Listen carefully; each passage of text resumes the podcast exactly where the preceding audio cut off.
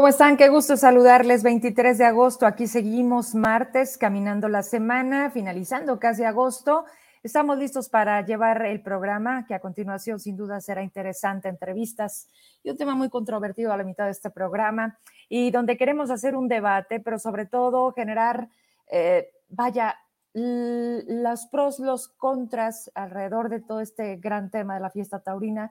Traemos varios datos sin duda interesante pero bueno, aquí lo más importante será su participación, la interacción que se logra a través de este programa, que sin duda, bueno, siempre se los digo, se los cumplo, estamos completamente en vivo.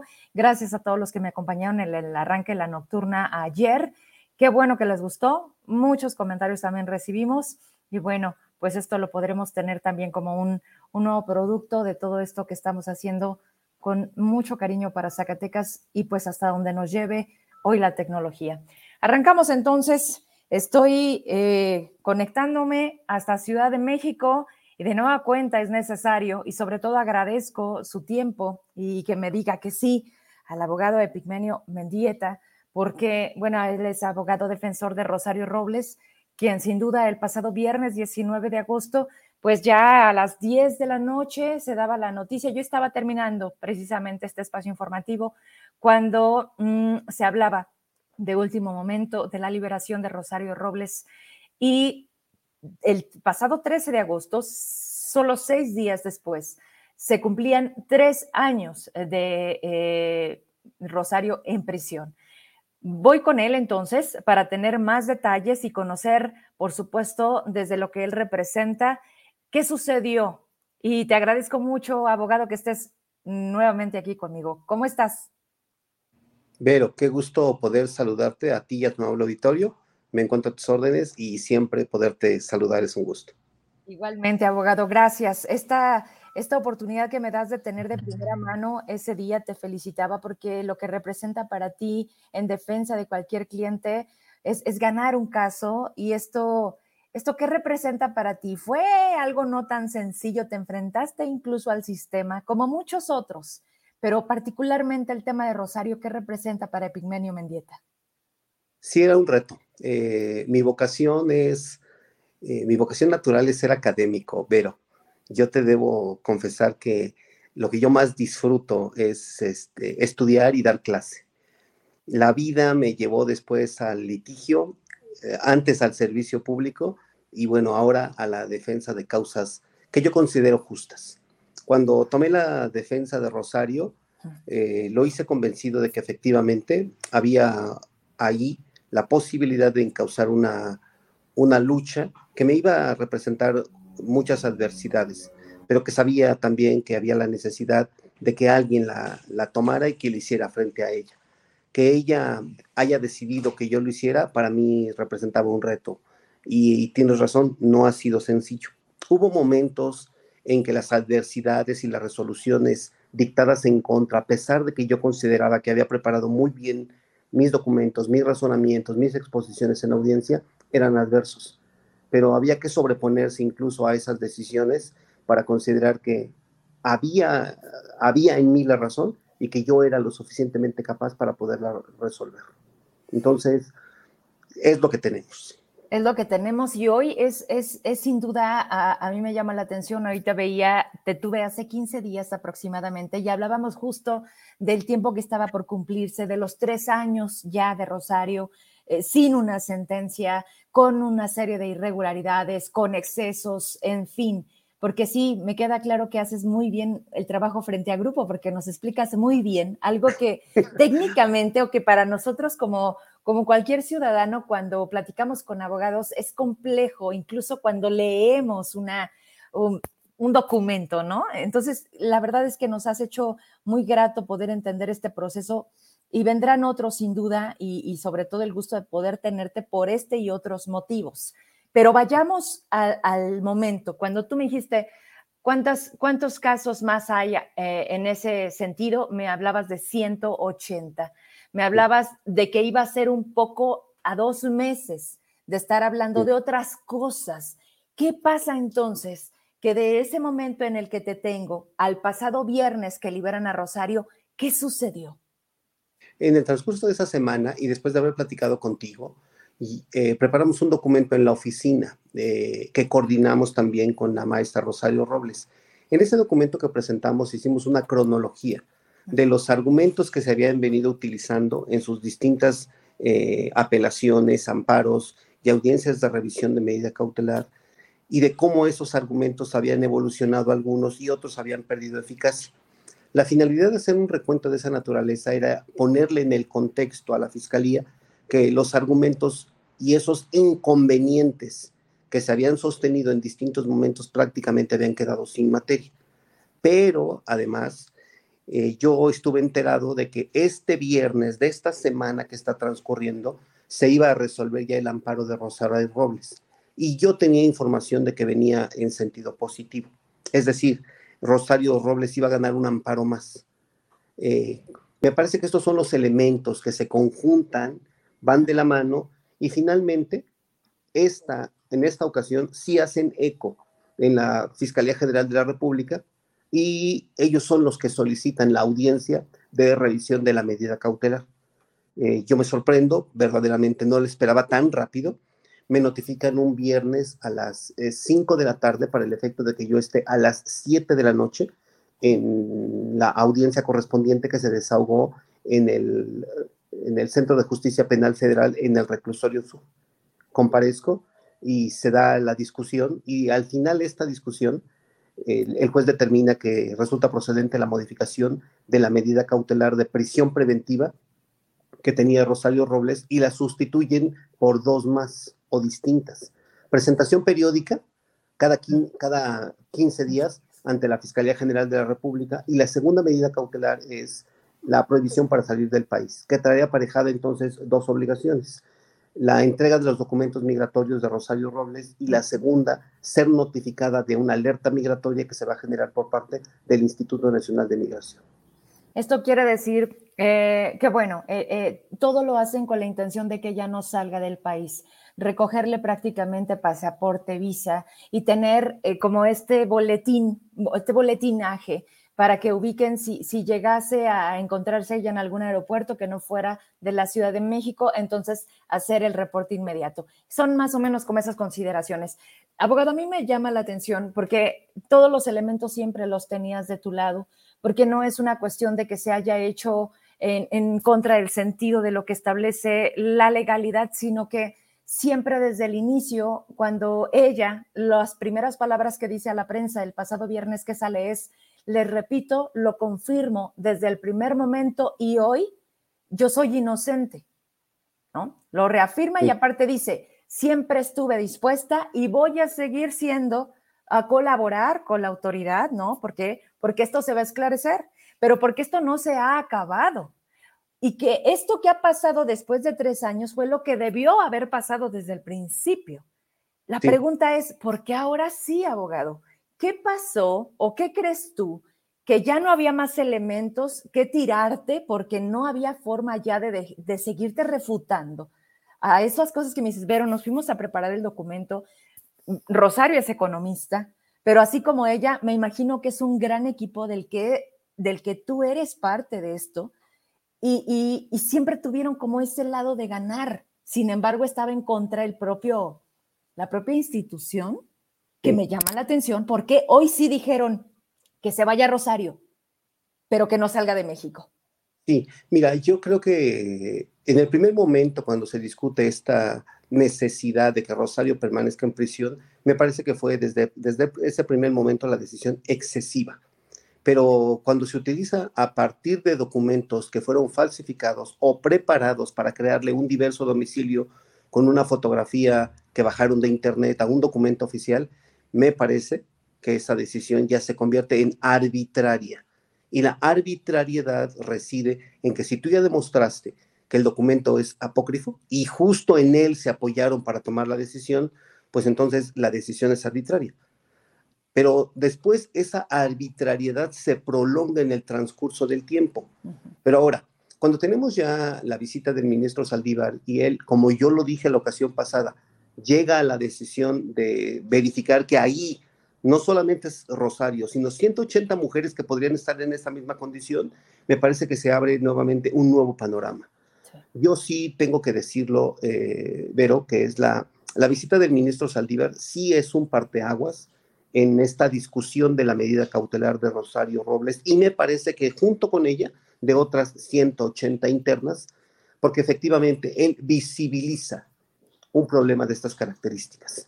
Esto de la mano, Vero, eh, y, sí también quiero decirlo, de que esta semana, esta semana se va a discutir en la Suprema Corte de Justicia de la Nación dos proyectos de sentencia que van a declarar la inconvencionalidad de la prisión preventiva oficiosa. Pero también en esta semana y en el transcurso de la próxima, México va a ser sentenciado por parte de la Corte Interamericana de Derechos Humanos por el uso excesivo y abusivo de la prisión preventiva oficiosa. Es decir, fíjate cómo los elementos se van conjuntando para crear esta tormenta perfecta. Es decir, está a punto de resolverse nuestro... Primero se da la visita del ministro Saldívar, derivado de eso se concentran los amparos. Te quiero hacer una pausa. ¿Por qué fue el ministro Saldívar? Recuérdanos. Se va, el ministro Saldívar como resultado de un escrito que es firmado por casi 600 internas que fueron organizadas por parte de Rosario Robles y otras personas en el interior del reclusorio para el efecto de manifestarle su preocupación y una invitación para el efecto de que fueran escuchadas. Eh, yo te lo decía la, la entrevista pasada y lo reitero hoy, la cárcel es un drama. Es un drama para los que están internas y es un drama para las familias, pero no se hacen visibles, no son importantes para la sociedad porque ellos pareciera, eh, pero a pesar de que la constitución dice que son inocentes, para el público en general, la gente que está ahí se lo merece. Tal pareciera que el escarmiento de estar ahí previo a recibir una sentencia es algo con lo que la sociedad empieza a encontrar ahí este, consuelo. Y me parece que culturalmente no hemos entendido que solamente la cárcel debe de entenderse para aquellos que ya recibieron una condena y que efectivamente no hay otra manera de poderlos sancionar que no sea retirándolos de nuestra sociedad. Esa salida misma de lo que representaba Rosario hacia esta posibilidad de los medios de comunicación vino a dar un antes y un después de tantas mujeres e incluso del propio momento que se marca de la visita del ministro. ¿A qué voy? Seguíamos viendo a través de las cartas que mandaba con Mariana, seguíamos viendo a través de la poca comunicación que se le permitía en las visitas, en fin, creo que Rosario nunca dejó en ese tiempo de ver el cómo hacía desde donde estaba para no perder a lo mejor ese sentido de la realidad, abogado. Tú platicando con ella, conociéndola como funcionaria, yo vi a una mujer igual de fuerte, como te lo dije, como le escuché ese día que salió de la cárcel. Sin embargo, vi a otra Rosario. Y también cuando se manifestó, digo, mandó mensajes eh, eh, en lo individual, pero particularmente el que mandó a México, yo, yo sentía que quería decir tanto, que quería decir todo, pero que también fue un exceso de gente la que fue a su, a su salida de Santa Marta, Catitla. E, era la familia, eran los amigos, era una de medios de comunicación. Y yo a lo que quiero llegar, abogado, es qué hubiese sido de Rosario si siguiera como funcionaria, si esto no hubiera sucedido, no lo sabemos porque eso no sucedió. Sin embargo, tenemos el presente y algo que hizo que creo que debemos de dejar muy claro es esa carta que cambió, el que un ministro dejara de trabajar desde donde está y se acercara a otro México, a un México de mujeres que han sufrido mm, violación a sus derechos, historias mil y una noches de las que tú has dado cuenta. Y con eso quiero terminar por ahora, abogado. ¿Qué sigue entonces? ¿Qué viene también para ti? Y cerrar con esta última, ¿qué, qué, cosa que el mismo día que sale Rosario detienen a, a Murillo Caram? que el tema de los 43 de Ayotzinapa no es menor, pero sí me gustaría mucho tener tu opinión. Te dejo. Empiezo por la segunda. Eh, es coincidencia. Eh, me han hecho esa pregunta, que si Rosario eh, proporcionó alguna información, este, yo te lo confirmo. Eh, no, no, no presentó alguna información en contra de alguien, no tiene firmado un, este, un carácter de testigo colaboradora, ni tampoco suscribió un criterio de oportunidad. Eso no lo vas a ver porque entonces yo tendría que estar enterado de esa circunstancia y yo tendría que avalar esa decisión y esto no se, no se presentó. Eh, la detención de Murillo Caram eh, es una coincidencia respecto de los tiempos para la puesta en libertad de Rosario Robles. Yo creo que nada tiene que ver, pues como ya te expliqué, los tiempos que nosotros hemos venido manejando han avanzado y creo que en este mes se iban a resolver esos. Y en la primera parte, fíjate que el razonamiento que tú haces a mí me parece de una, de una sensibilidad tal, pero que me parece que es, es, y ojalá y todos pudieran ver esa sensibilidad. Visibilizar el problema que tienen los reclusorios es lo mismo que pudo observar Rosario Robles.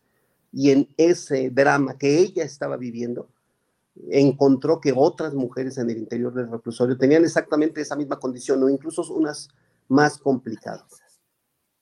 Ella enarbola esa causa y junto con ella, mira lo que son las coincidencias, también encuentra solución a su propio problema.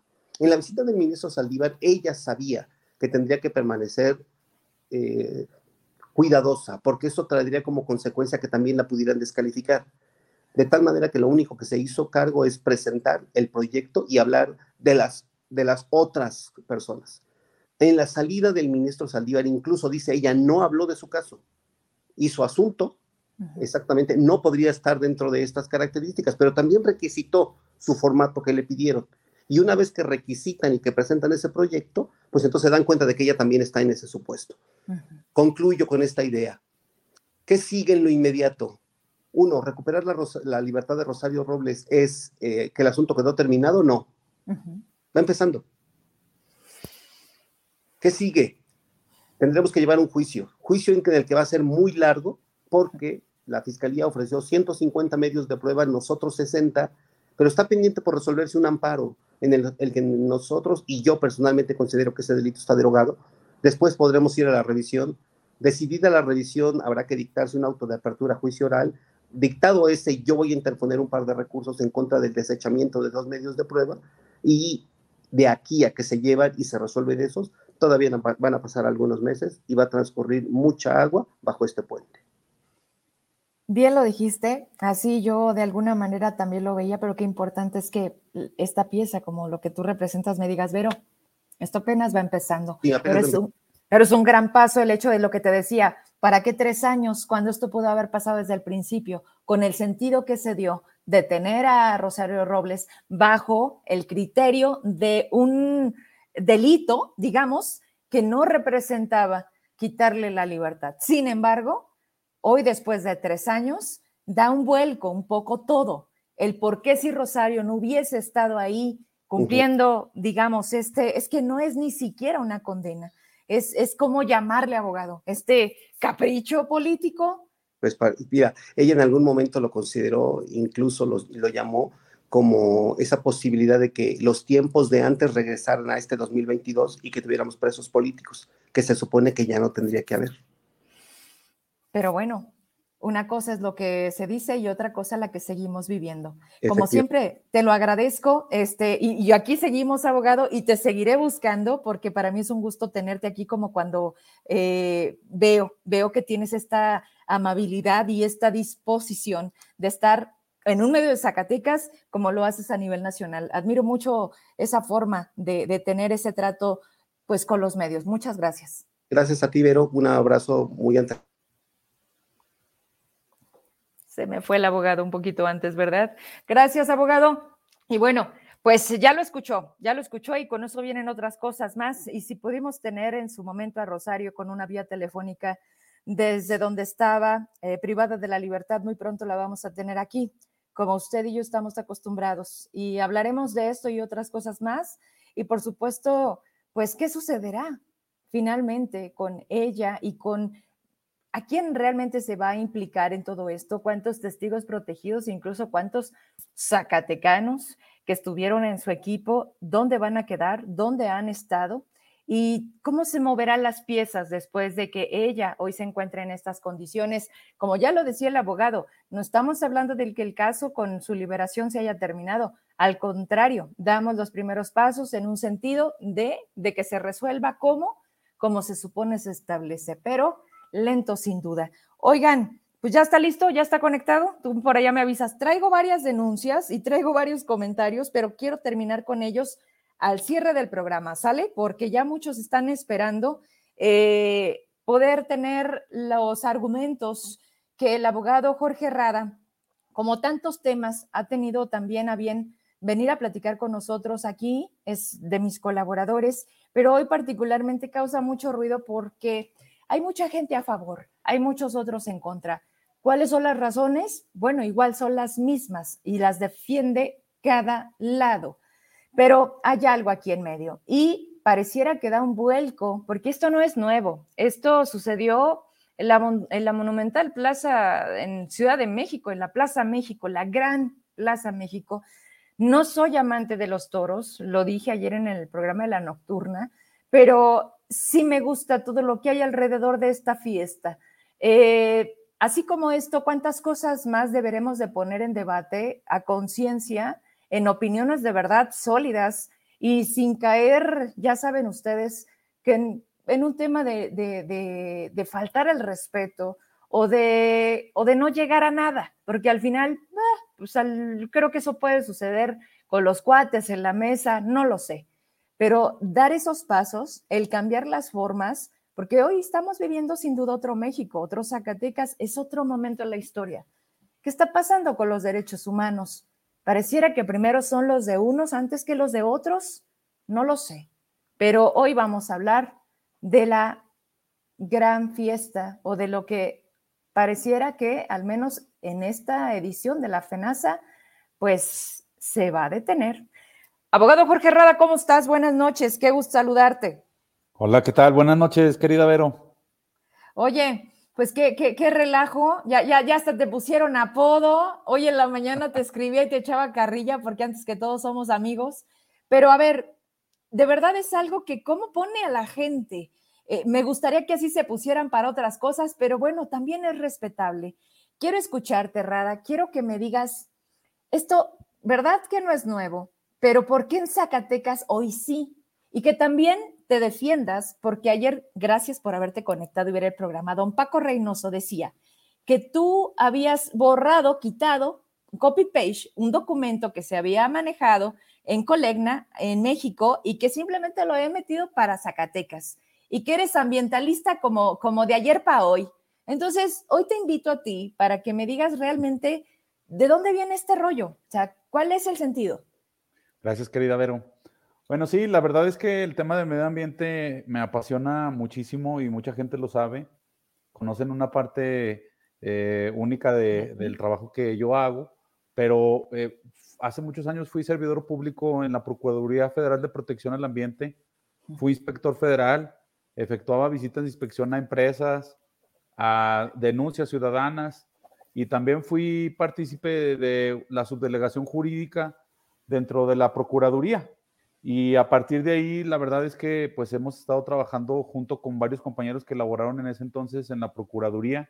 Actualmente tenemos una empresa denominada Proserva, que presta servicios ambientales, eh, ya sea de manera más técnica, de manera más corporativa, más empresarial, en el tema de impuestos ecológicos, auditorías, etcétera. Pero temas de medio ambiente tan mediáticos como la tauromaquia, también eh, habíamos eh, abordado esos temas. Desafortunadamente, los criterios judiciales, la normatividad, pues no daba para los nuevos precedentes, antecedentes que se han ido generando desde la Suprema Corte y los distintos tribunales y los juzgados de distrito a nivel nacional. Eh, actualmente nosotros basamos nuestra, nuestras actividades con una agenda anual. Eh, determinamos una agenda anual de nuestras actividades como colectivo, ya sea en el tema de medio ambiente o en el de derechos humanos. Y, era una de las actividades que teníamos prevista. Nosotros estábamos esperando a que se publicara, a que se expusiera el cartel taurino, para a partir de ahí nosotros contar con 15 días que nos dispone la ley de amparo para promover eh, eh, nuestro amparo.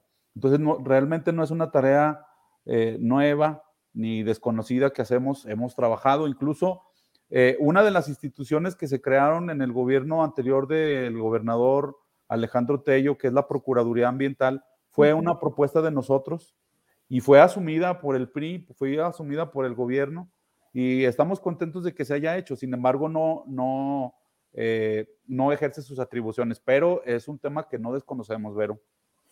Ahí estaba checando ahorita porque cuando publiqué que iba a tener este programa, agradezco mucho de verdad a las personas que se toman más allá de escribir, ahí nos vemos.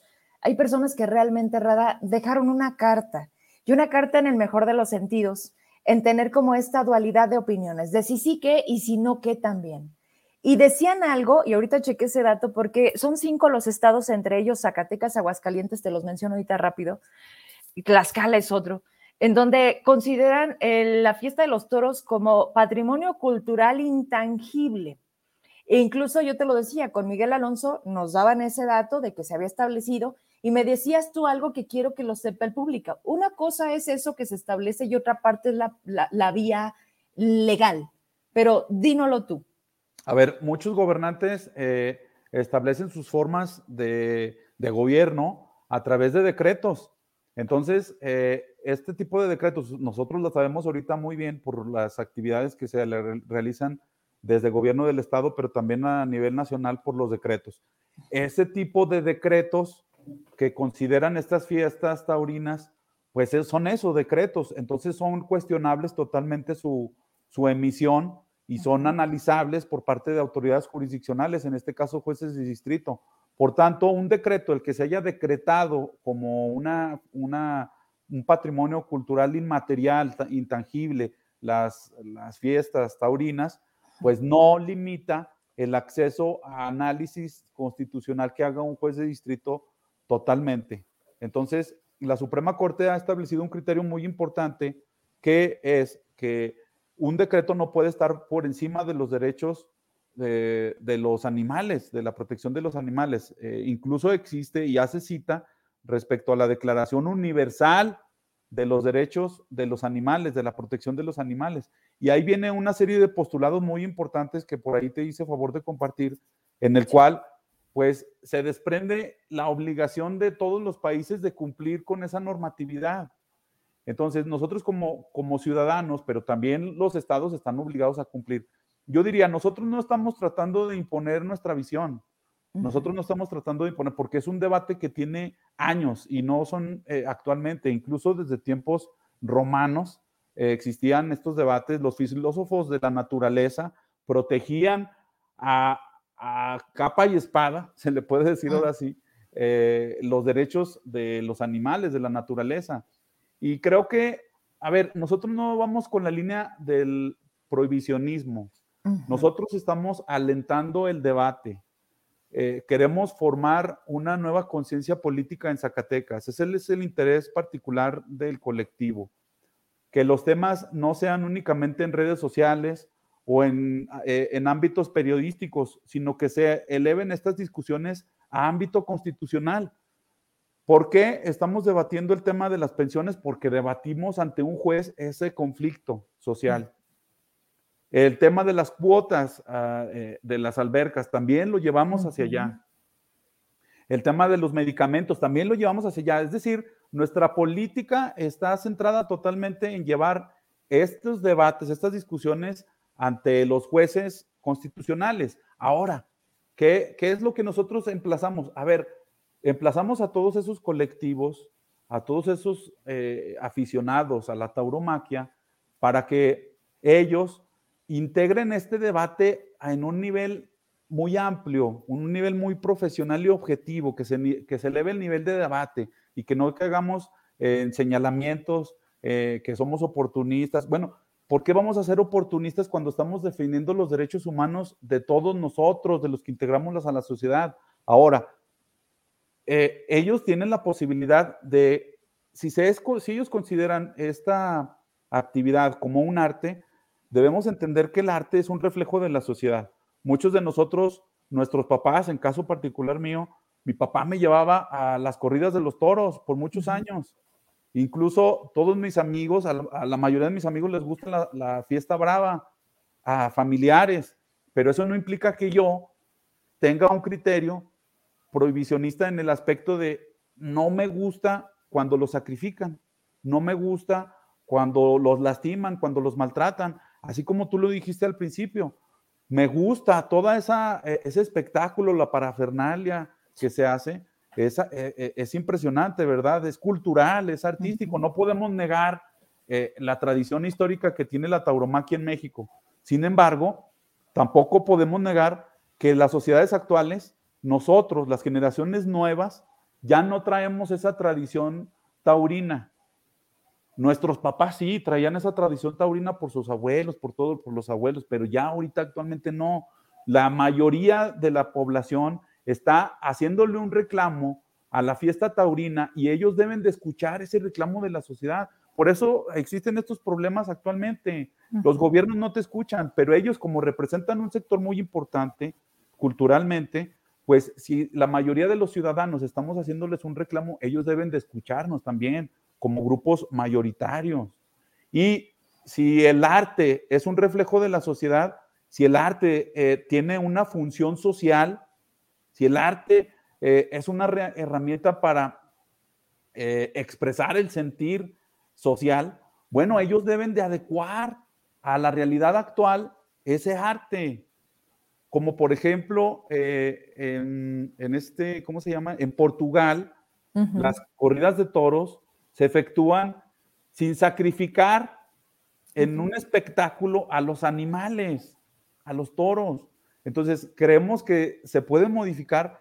Hemos visto cuántas eh, actividades artísticas se han ido adecuando al paso de los años, no mantienen estáticas. Las sociedades no somos estáticas, Vero. Somos flexibles, cambiamos, nos adaptamos a las nuevas realidades y no, no podemos negar el reconocimiento a la protección de los derechos de los animales. Entonces, bajo esa vía, nosotros eh, eh, hemos presentado este amparo. Nosotros no concedimos la suspensión porque se lo toman a personal. El juez de amparo fue quien decidió suspender y expuso unos grandes razonamientos jurisdiccionales muy objetivos. Yo, yo aplaudo, es plausible los argumentos, los razonamientos que expresó la jueza segundo de distrito. ¿No los puedes compartir? Por supuesto, esos están, están en todas mis redes sociales. Ok. Los compartimos desde el primer día que nos dieron eh, la suspensión. Entonces, ahí viene de manera detallada cómo sufre el animal cuando es eh, eh, utilizado con todas estas herramientas que se utilizan en la festividad. Y, hay hasta un, incluso un dictamen que hace señalamiento el juez de cómo sufre estrés el animal. Entonces, eh, son muchos aspectos que nosotros le hicimos el planteamiento al juez. Por ejemplo, el tema de, de la violación probable de los, del interés superior de, los derechos del niño, que incluso el comité de, de los Derechos del Niño de la Organización de las Naciones Unidas estableció como un, una posible afectación el hecho de que se permitiera el acceso a los menores de edad a los festivales taurinos.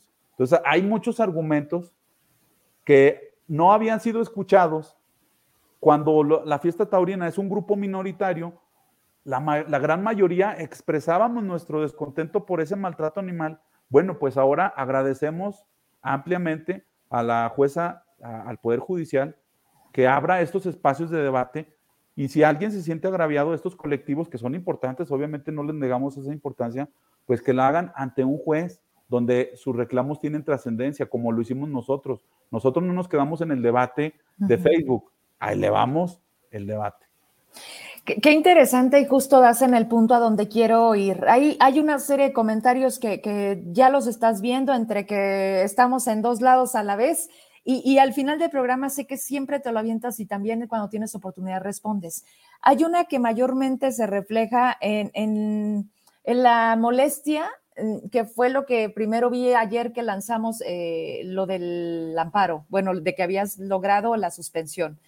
Eh, ¿Qué va a pasar con los ganaderos? ¿Qué va a pasar con todo lo que representa, particularmente con la FENASA que se habla de que ya se habían contratado o sea, hablamos de lana, mucha lana de por medio, y que esto se suspenda, ayer quedaba en duda en el programa, realmente no va a haber nada, ellos no pueden también meter algún recurso, pareciera que es el quién contra quién y quién gana más de quién. Y, te fijas que en el fondo no entendemos que debemos de llegar a un punto de equilibrio. Tú dijiste algo que es clave y se repite hoy. Y si tú quieres con N y un temas, hoy son los toros, pero el gobierno no escucha. Y entonces, ¿cómo escucha? ¿A chingazos? Y los chingazos se tienen que traducir en ampararnos todo, ampararnos para que nos cumplan con los medicamentos, ampararnos para que a los niños de se les eh, tenga que vacunar de COVID. Carajo, pero lo que me llama la atención, abogado, es por qué tan rápido se mueve con el tema de los toros y no así, bueno, con el tema de la salud sí, me queda claro que sí y también aquí no lo has platicado. Pero me llama la atención, dijiste, teníamos que esperar a que presentaran el cartel de los toros para nosotros entonces hacer lo necesario. No hay manera de que, previo a que se modifiquen las cosas, de que haya sanciones, porque ¿quién pierde? Pues el erario, o sea, se les paga o sí o sí una sanción que seguramente viene en un contrato, no sé cómo se maneje con los ganaderos, pero donde les digas, oye, ¿sabes qué? Estaba viendo ahorita, del 3 al 18 de septiembre, son los toros aquí, son 15 días que se van a quedar pendientes, Rada. O sea, a lo mejor son muchas preguntas a la vez, por donde tú quieras agarrar. Una es, ¿qué pasa con los ganaderos? ¿Se puede ver otra vía? ¿Hay forma de que se lleven los toros? cambiemos la forma. O sea, estamos viviendo un momento distinto, o sí o sí. Y tenemos que adaptarnos a esa realidad también. Exactamente. El, arte, el arte se adapta a las realidades sociales. Hemos visto cómo, por ejemplo, en la historia de la pintura, pues muchos, muchos pintores han ido adecuando las formas distintas del arte de expresarse en un lienzo, ¿no? En la, en la escultura, pues también ha cambiado, se han ido adaptando las diversas expresiones artísticas. Si se considera un arte, bueno, pues creo que deben de, eh, eh, la fiesta taurina, los aficionados, deben de organizarse, de organizarse y que esta cultura no muera, pero hacer las adecuaciones necesarias, pertinentes para cumplir con una declaración universal de los derechos de los animales. Eso es imprescindible. No podemos permitir que, eh, que seamos incongruentes, que por un lado se hayan prohibido los circos, cuando prácticamente, únicamente estaban de exhibición porque también era maltrato animal y todos lo vimos. Eh, eh, pero ellos prácticamente nada más eran una exhibición, nada más pasabas y los veías, eh, hacían ahí. Bueno, era lo que veíamos, mi radar, era lo que pasaba con los animales. Y se prohibieron, y se prohibieron, y se prohibieron. Entonces, ¿cómo es posible que estén permitidas las corridas de toros cuando a la vista de todos se asesina a, a un animal y incluso en presencia de menores de edad que no comprenden lo que está sucediendo ante sus ojos, ante su realidad. Entonces creo que son muchas las circunstancias que se tienen que analizar. Y he visto muchos comentarios que dicen, a ver, pero ¿por qué no te preocupas por el tema de la delincuencia? ¿Por qué no te preocupas por el tema del aborto? Por todos los temas nos hemos involucrado, la verdad, tú, y tú lo sabes, nos hemos involucrado en muchos temas. Y, no muchos son eh, no tan importantes, la mayoría todos son importantes, unos son imprescindibles, que no podemos dejar de lado su, su, debate, pero también este es un tema pendiente, y tan pendiente que la capital de la República, pues ya tiene un antecedente, un precedente donde están suspendidas las corridas de toros, y no nada más en México, ya ocurrió en otros países, ocurrió en España, ocurrió en Colombia, y ya está ocurriendo en México. Entonces, quien sea aficionado a los toros y sea abogado y conozca las leyes, saben perfectamente que estaban las corridas de toros en una línea muy delgada, muy delgada entre la permisión o la prohibición. Eh, quien conozca de leyes, ¿por qué? Porque ya se daban esos antecedentes desde la Suprema Corte de diversos, de diversos juzgados de distrito, donde señalaban que se violaban tajantemente los derechos de los animales. Entonces, pues eh, nosotros abonamos a un debate de calidad, de altura, con estos colectivos, eh, no, no agrediendo, porque eso es muy desafortunado, la verdad, pero estamos abiertos al debate y que ellos incluso si quieren preservar, preservar esa expresión artística, bueno, pues que hagan las adecuaciones pertinentes, porque si no lo hacen, van a desaparecer las corridas de toros en México. Queda entonces hacer la parte del otro lado, porque esto, digamos, ya existe, ya hay un precedente, por eso se da con esa inmediatez. Ahorita, por supuesto, abogado, no puede faltar quien, quien nos dice, oye, ¿por qué no se mueve así de rápido lo de los jubilados?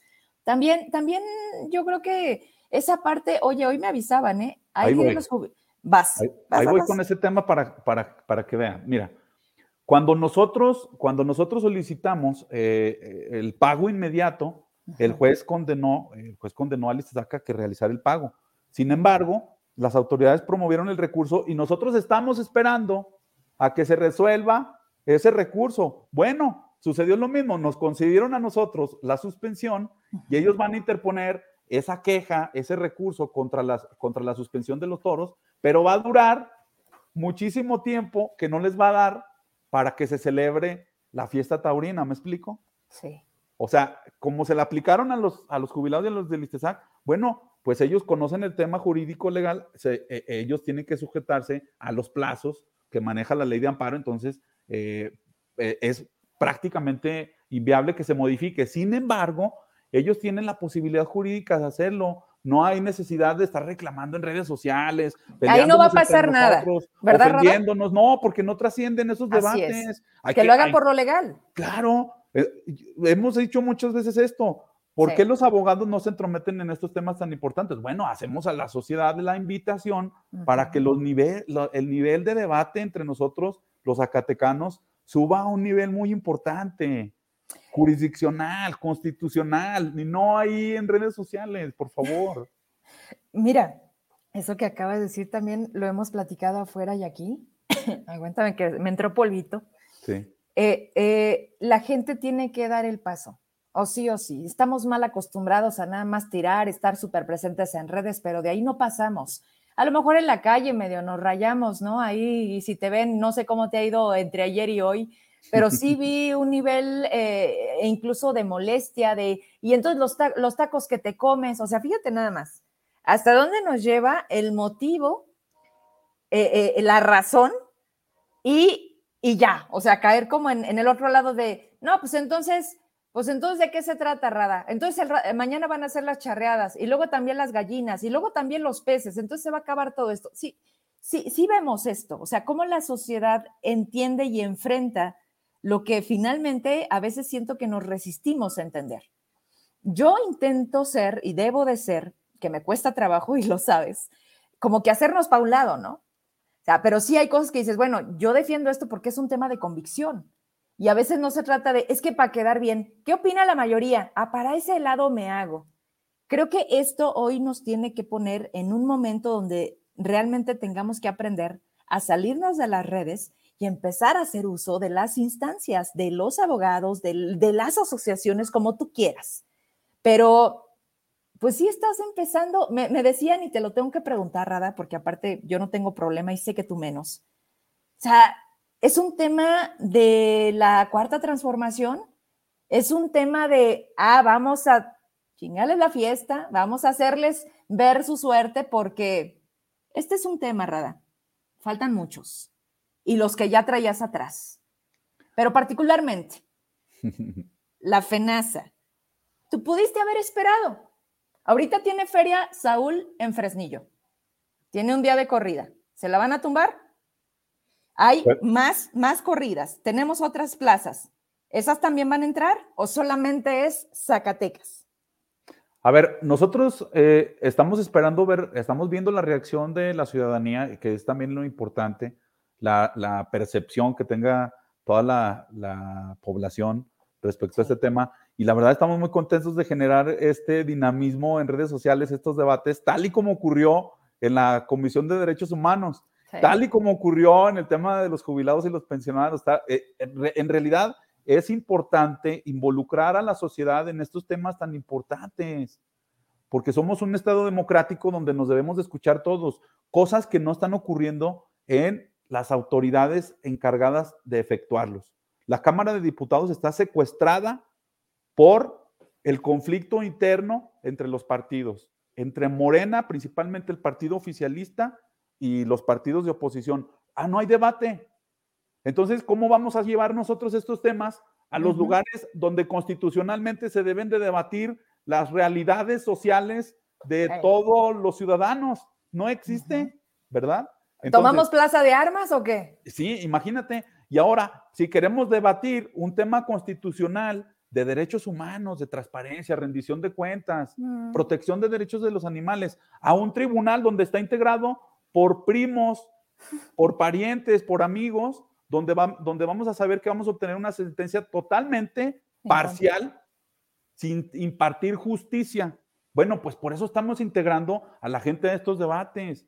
Eh, eh, yo me pude haber esperado, pues sí, probablemente me pude haber esperado, probablemente, pero recuerden que hubo un antecedente muy importante en CDMX que va a generar esta ola a nivel, eh, a nivel nacional, ¿no? Y debemos de aprovechar la coyuntura de la protección de los derechos de los animales, en este caso, de los animales. Entonces, eh, nosotros hemos formado- formulado una agenda. Por ejemplo, yo te puedo decir, ¿a quién le ha interesado el tema de los impuestos ecológicos que incluye más derrama económica, que incluye más montos millonarios del tema del impuesto ecológico? ¿A quién le ha importado ese tema? Y que esas, y que esas actividades generan más impactos ambientales que la fiesta taurina. ¿A quién? No, porque a la gente no, a la gente lo que le interesa muchas veces es el tema mediático, los toros, ¿no? El entretenimiento. pero, por ejemplo, ¿quién conoce el tema? Nosotros que formulamos una, una planeación fiscal ambiental para las empresas para que no les cobren de más impuestos los gobiernos aquí, eh, la Secretaría de. Finanzas. Nada, nadie le interesa porque no son mediáticos. es ¿me que no nos importa lo importante. No, no, es que no nos importan los grandes temas. O sea, fíjate nada más. También hoy te escribió alguien y te decía que si querías desviar la atención ante los grandes problemas que tiene Zacatecas, respóndeles. Yo, yo es que ese es el problema. Es que tú, ¿quién eres entonces? ¿Tú eres la oposición del gobierno? ¿O dónde está realmente? Fíjate, fíjate, Rada, y te lo dije el otro día delante de los abogados de Baja California y de Oaxaca, de José Luis y ellos, Sí. cuando dicen, estamos haciendo un trabajo pro sociedad, queremos que la gente entienda que tenemos que ver un cambio legal, social. Y cuando quieres tratar de explicarle a la gente eso, tengo 10, 15 o 20 conectados. Pero cuando el tema cambia, cuando hablamos de grilla, cuando hablamos de chisme, cuando hablamos de mediático, de, de, de favor, ve, ve los comentarios. Están más de 140 personas en todas las redes conectadas. Ese es el nivel que tenemos en este país de prioridades. Por eso el fútbol se oye más fuerte.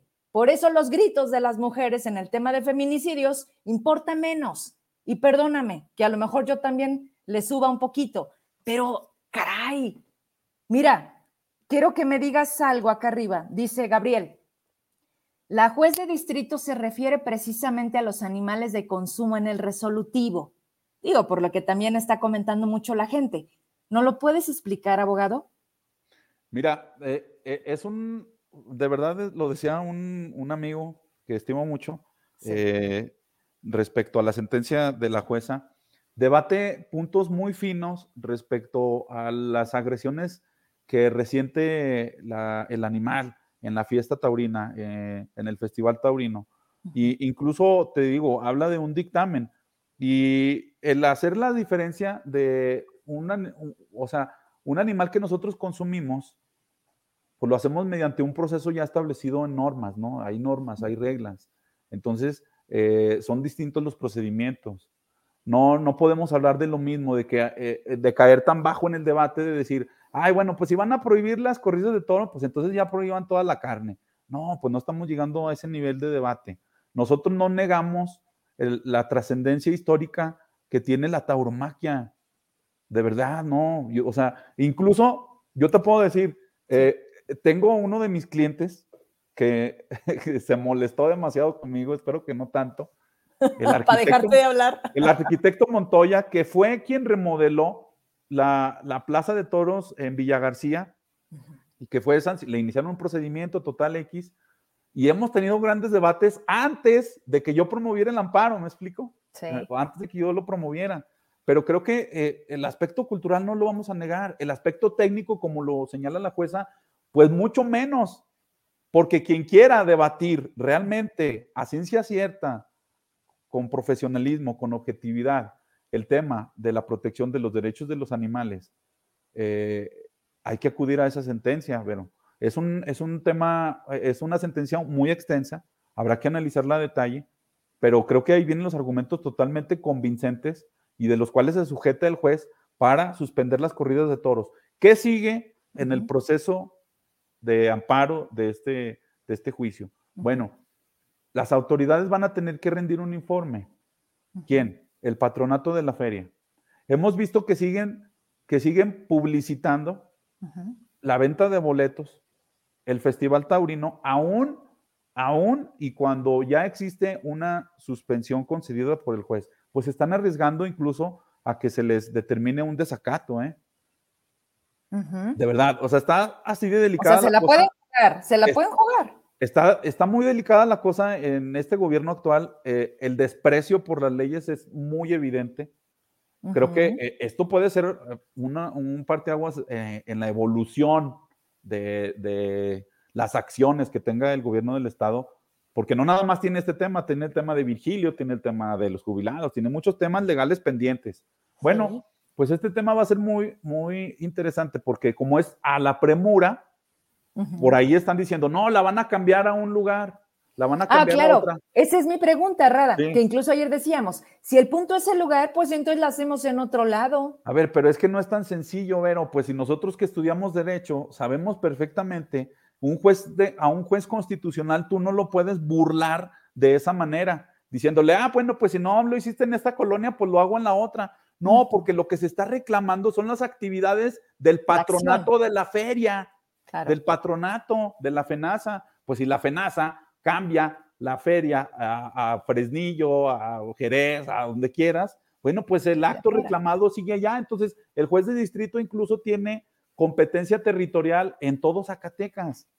Que no sean tontos al tratar de simular o burlar la, una decisión judicial porque se van a meter en muchos problemas. Estamos a 15 días de la feria. Sí. Ok.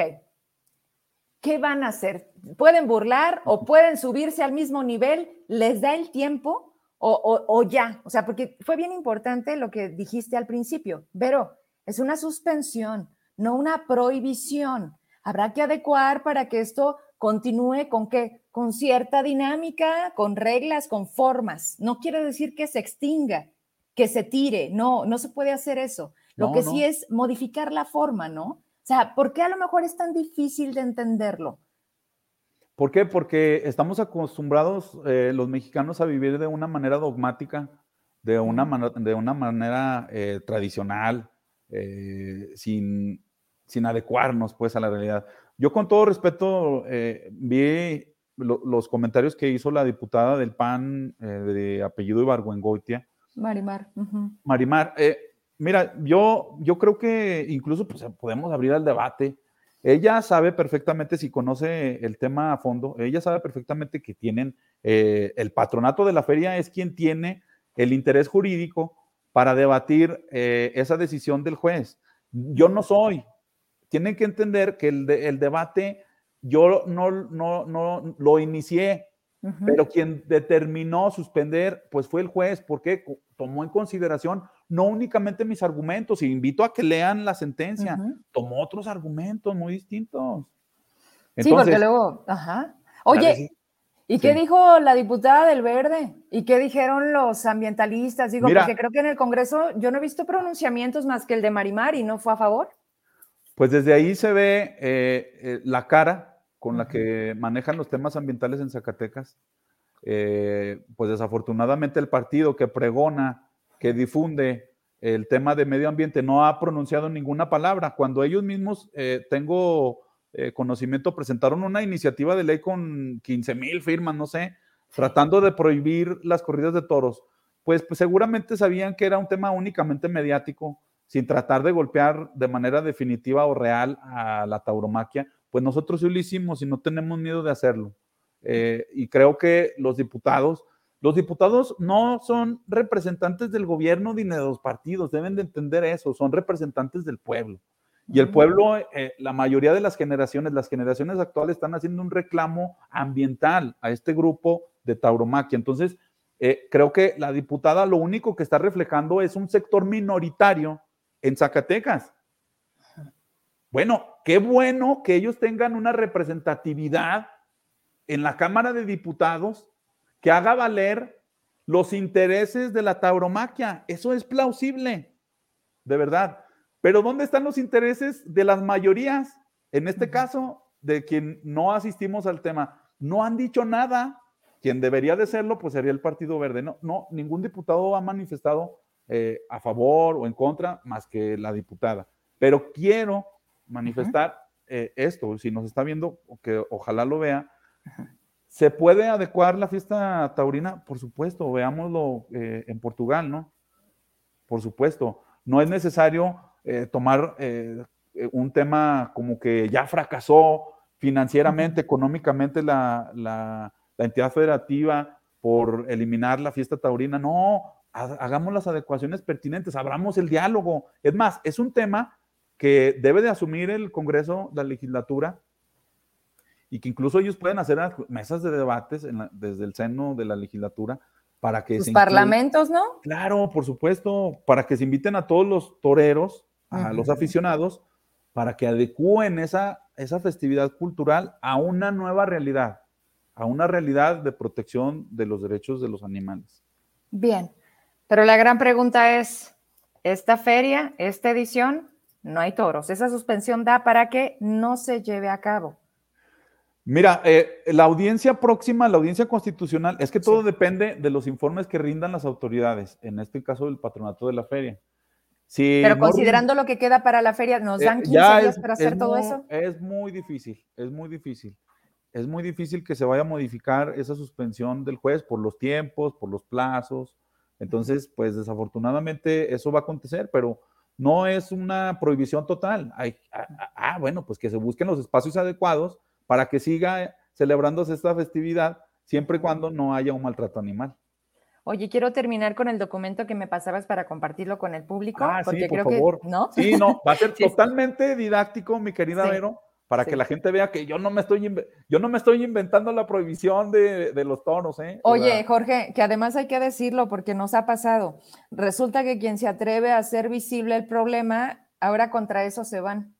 ¿Cuántas veces nos han a nosotros pues eh, puesto en juicio de, no, es que tú, a ver, a ver, a ver, nosotros hacemos esta chamba, presentamos la nota, o Gabriel, que, ahorita lo tengo conectado, se dedica a los números, a la investigación, a que te demuestre las cosas como son, y la gente se enoja con nosotros más allá que con los políticos rateros, que estás evidenciando las cosas y dices, güey, ve, reclámale el que está cobrando, ¿no? infinidad de mensajes tengo en mi bandeja de entrada de, spam y de, diciéndome cosas que este, que el otro bueno, pues, oye, este, oye, Rada, pero te das cuenta también de algo. Yo no sé hasta dónde iba a calar el tema de, de, de los malagradecidos. ¿En qué voy? Rada, no te puedes equivocar.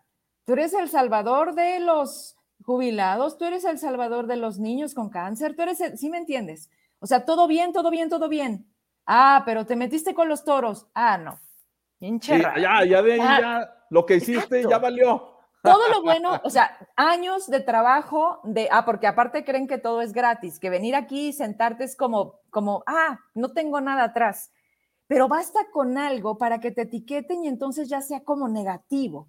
Pero sabes qué, ojalá así la agarraran con los políticos y con esos que cobran y que son nuestros empleados.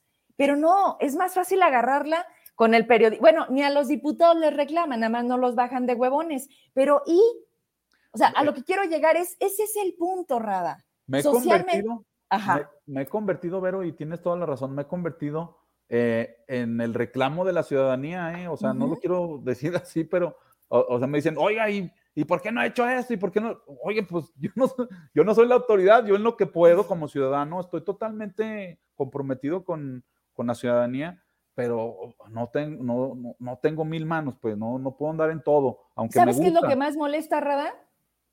Que basta con que den una beca, que basta con que amenacen con quitarles un apoyo y siguen teniendo la gente aplaudiendo en un evento. ¿Cómo va a cambiar esta realidad? Hablemos de dónde vivimos. ¿Cómo va a cambiar un Zacatecas?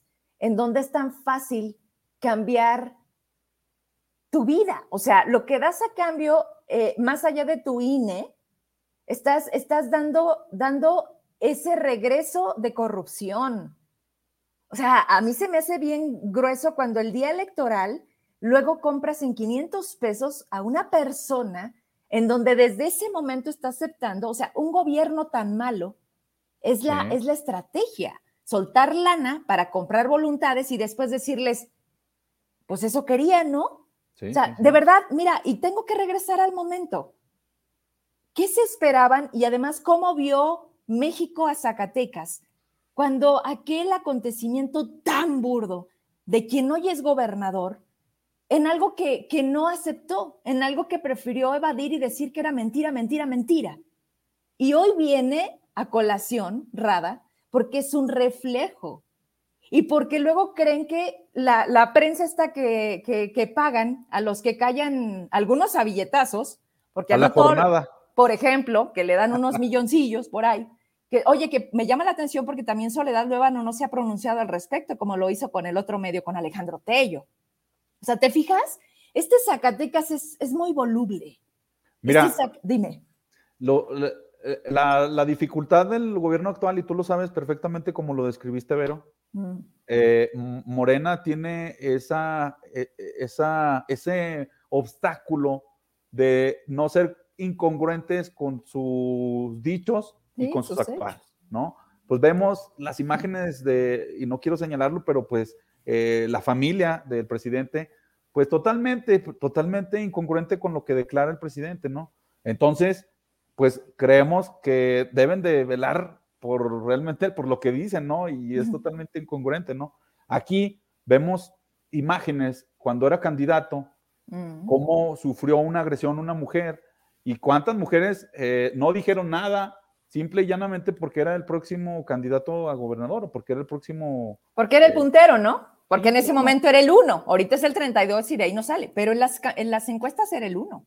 Y cuando el magistrado Nale señaló por ahí eh, una frase, pues se lo comieron vivo. No, pero espérate. O sea, más allá de comérselo vivo, volvemos al tema. Lo que se vuelve importante, el chisme. ¿Cómo se atreve a decir pendeja? Y acá, el, cómo actúa todos los días. O sea, vemos Cuando fue tangible. Exacto, pero, pero como a la que directamente ofendió dijo, no, es que a mí me gusta, pues pasó a fregar absolutamente. Tú y yo hemos hablado del tema de la violencia política de género, que se usa también a conveniencia, que realmente qué mujeres ocupan esas cuotas en la política y que también lamentablemente, porque es meternos a camisa de once varas, porque también puedo yo cometer esta, pues esta molestia, ah, volteemos y a lo mejor podemos sacar una lista y estoy hablando de las capacidades, no por ser mujeres, porque si no ya ves que eh, de volada mañana vamos a tener ahí en la fiscalía, porque para eso sí son rápidos. Pero cuando tú saquemos, o sea, saquemos a las mujeres que están en la política, qué han hecho, quiénes son, quién las puso. Y lo más importante, cómo llegaron. Y eso nos atora en la herencia de todas las que estén por llegar, Rada. Te lo juro. Y entonces, ¿tú crees que da orgullo o tú crees que cuando hablamos de, es que las mujeres el mismo derecho, espérate poquito, ¿de qué derechos estás hablando? ¿Y de qué mujeres son realmente las que la sociedad necesita en la política? Porque si no, solamente es discurso rara y solamente vamos a seguir viendo, pues como que las cosas pasar.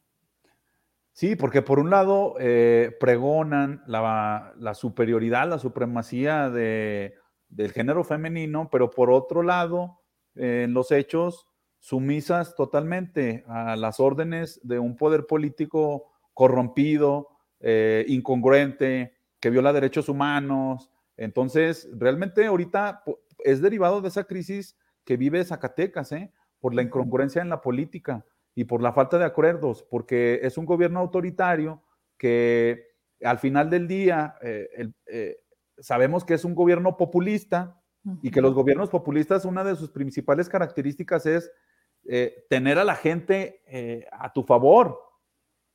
Aquí quisiera ver un analista político que diga qué, qué fenómeno está viviendo Zacatecas con un gobierno populista, pero un gobernador que no tiene eh, los niveles de popularidad tan importantes que se necesitan en el populismo. En un régimen populista se necesita un régimen que jale gente como por ejemplo el presidente López Obrador, ¿no? Aquí en Zacatecas no tenemos un gobernador que arrastre masas totales a, al tema político, a la agenda política que él maneje. No, los temas ahí que no, que veamos las redes sociales del, gobierno del Estado, ¿no?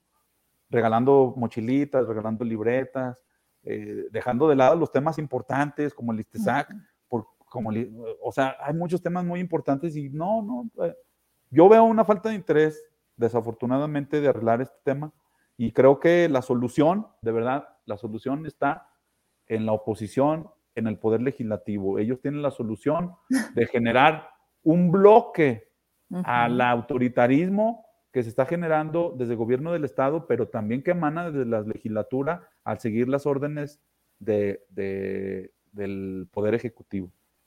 Y no respetar la autonomía. Yo me despido con un par de comentarios, Rada, porque la verdad es que estuvo muy, eh, con mucha interacción este, pero ya lo esperaba, el tema era, volvemos a lo mismo, si tú quieres nos entretenemos en otras cosas, pues yo creo que deberemos entretenernos en todo nada más darle la justa dimensión también a lo que deberá de ser importante y lo que debiera ser urgente, socialmente, porque ya también este, creo que del otro lado nomás no agarra.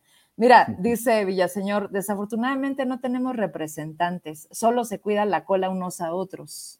Bueno, algunos se las andan agarrando, dice. Pero bueno, bueno. Sí, sí, sí. ¿No? Pero, pero tiene mucha razón con la primera parte del comentario, también con la segunda y cómo se lleve, ¿no? Este, pero el tenerse que cuidar, el a quién dejo, quién sigue y por qué la herencia maldita, que luego se vuelve bendita.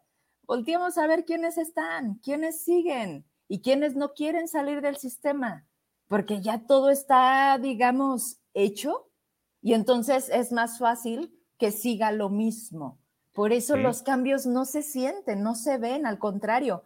Yo no sé, podríamos cerrar con esto, Rada, el tema no se va a quedar aquí, tampoco se trata de venir y convencer más de que no o más de que digan que sí. La gente está hecha a su manera, a su razón, dices tú, las minorías. Bueno, finalmente las minorías opinan y deberán de hacer lo propio para hacerse presentes, pero no en Facebook, yo también insisto, que la gente aprenda a salir, a defenderse, a, dar la cara, porque también del anonimato, del tengo miedo, del dilo tú, no vamos a salir.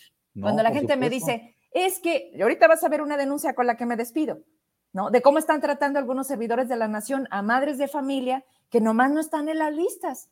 Y cada vez que hay algún evento o que los ven en su municipio, le dice, oiga, ya estaré en su lista. Oiga, ¿por qué no le llega el recurso a mi hijo? Oiga, está en la misma escuela que los otros 100 chiquitos. Y a los otros 99 ya les llegó. ¿Y sabes qué les contestó la, la, última vez en el evento la servidora de la nación? Me tienen hasta la madre. Ya no les voy a dar nada. Ustedes son ignorantes. Por eso andan pidiendo becas. Una servidora, mira, me gustaría y les pido las pruebas. Grábela, tómele foto, denúnciela. No, tenemos miedo. Entonces, denunciamos a medias, tenemos miedo poquito. ¿O qué, mi Rada? Sí, bueno, es una cultura del mexicano, desafortunadamente, por ahí nos dicen agachones. Eh, no me pongo el saco, la verdad. creo que nosotros aquí, eh, me queda muy claro, tampoco tú, eh, pero creo, que aquí en Zacatecas, de verdad, ocupamos más, más eh, activismo social, más activismo ciudadano, no nada más en redes sociales. En redes sociales no, ya existe demasiada gente, o sea, no sirve, no trasciende. Necesitamos gente participativa, incluyente. Eh, en el tema de la fiesta taurina, nosotros no queremos una discusión con ellos, por eso no vamos a, promover los amparos de todo el Estado, porque estamos esperando ver la reacción, qué reacción tiene la ciudadanía, eh, abrir el debate, a la negociación, a la plática.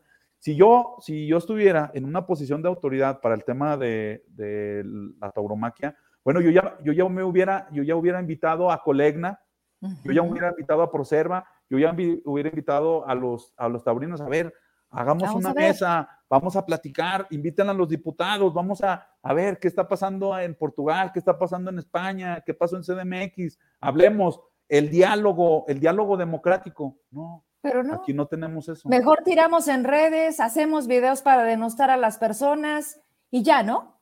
Sí. Hay de dos, ustedes elijan. Y Jorge Rada ha elegido por una convicción representar las voces de muchos que se han visto ofendidos. Así de fácil, no es un tema personal. Ojalá que la gente entienda eso, Rada, porque luego también el presidente jugó con un ejercicio bastante delicado, que fue lo de los traidores a la patria. Hablamos de traidores a la, a la patria, realmente, y creo que no se vale, porque de violencia estamos llenos todos los días y Zacatecas no se diga. Y propiciar es el, en el foro principal de la mañanera, el estás conmigo contra mí, no nos ayuda a nadie. Y pues yo con eso te agradezco. Aquí ya está la, la, la solución, ¿eh? O sea, si, si Rada hoy le dijeron, oye, Rada, un abogado que anda por ahí nos puso una suspensión a la FENASA, ¿qué hacemos? Y pues entonces sería sentarnos a hablar, sentarnos a ver cómo cambiamos el momento que hoy exige Zacatecas en algo que si tú quieres, para muchos o para pocos, es importante, pero que se ponga en la mesa, pues. Ciudadanos comprometidos, Vero. Ojalá, ojalá que quieran y sobre todo salir de Facebook, Rada. Así es. Gracias. Te escribieron varias, este, otra pregunta que dicen que ojalá, ah, Ekaterina, vi un mensaje que te dejó. Dice que le gustaría tener la opinión también de agua y medio ambiente. Dice, a mí me gustaría saber la postura de la Secretaría de Agua y Medio Ambiente en relación a la provisión de las corridas de toros.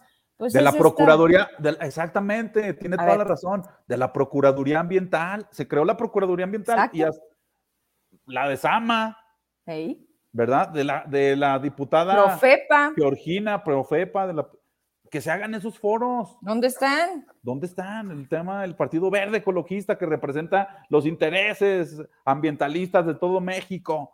¿Dónde están? No han dicho nada. Es momento de salir y entonces no solamente en campaña, ¿verdad? Pero bueno, vamos a ver, Rada. El punto es que descobijaste de un lado y seguramente pues las reacciones ya las tienes tú llenas en tu buzón y nosotros aquí en el programa. Como siempre, gracias. Estamos pendientes. Gracias. Un saludo a todos. Gracias, bye. Jorge Rada, abogado, activista. Y bueno, pues ahora con este tema que sin duda ocasiona todos sus comentarios. Muchas gracias. Me voy con, te mandé una foto y una denuncia. Y ahorita la que les comenté sobre el tema de los servidores de la nación. Me dan el nombre y lo quiero poner aquí. Ayúdame primero con el Dicen que hay, mucha violencia en el programa. Susana Rodríguez anda muy ocupada lamiendo botas de David. Vaya. Sí, miren, si nos ponemos a ver realmente cómo reaccionamos aquí, como una muestra en el programa, híjole, hay cada, cada, cada persona que sí luego te hace pensar, oiga, pues, ¿qué vive en su casa? o cómo le ha hecho usted. En, ¿Lo tienes? Miren, me dicen esto que está sucediendo en el edificio B. Severo, hablando de presupuesto no ejecutado, que ha sido también un tema de estos días. El edificio B no sirve ningún elevador. Hay gente con discapacidad y de la tercera edad que tiene que subir a cuestas el quinto piso.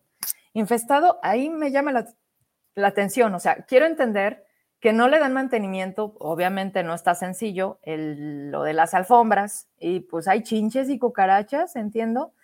Dice, ah, sí, dice que las alfombras están podridas, ¿no? Por años sin lavarse.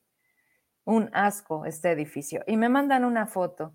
Ubico muy bien, ubico muy bien ciudad administrativa, pero sí habrá que checar, así como también no prendían el aire acondicionado, ¿verdad? En algunas dependencias donde los trabajadores nos pedían que, ay, de favor, si fueran tan amables. Miren, ahí está la fotografía donde dice no funciona. Del otro lado no se ve nada, pero al parecer, y haciendo atención a esta denuncia ciudadana, pues ya tiene mucho tiempo en el que no se le da el mantenimiento y no está disponible. Y aquí lo más complicado es, pues, todas las personas que se dan cita a hacer algún trámite o a tener que ir a la dependencia, y que tienen silla de ruedas, que son adultos mayores o que tienen alguna condición que les limita la movilidad. Y entonces, entonces, ¿qué hacemos ahí? Edificio B, ¿qué dependencias hay ahí? ¿Te acuerdas? Pues bueno, las que haya, ¿verdad? El punto es que, a ver, los titulares o los encargados o a quién le toca el mantenimiento de edificios, Secretaría General, Administración, pues hay que le echen un ojito, ¿no? A lo que también están fallando. Este, Ahí se las dejo. Y la otra, les doy el nombre para que la vayan ubicando, porque eso sí me dicen. Aquí está.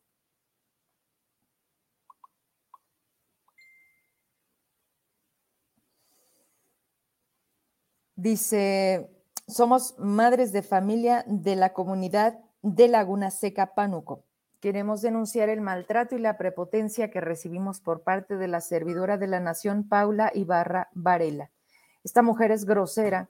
Dime.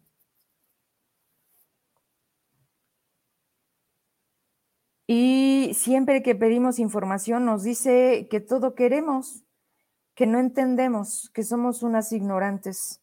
Dice, somos madres de familia que sí, no tenemos estudios porque no tuvimos posibilidades, pero eso no le da derecho a ofendernos. Nosotros estamos buscando mejorar el entorno y las posibilidades para nuestros hijos, por eso trabajamos.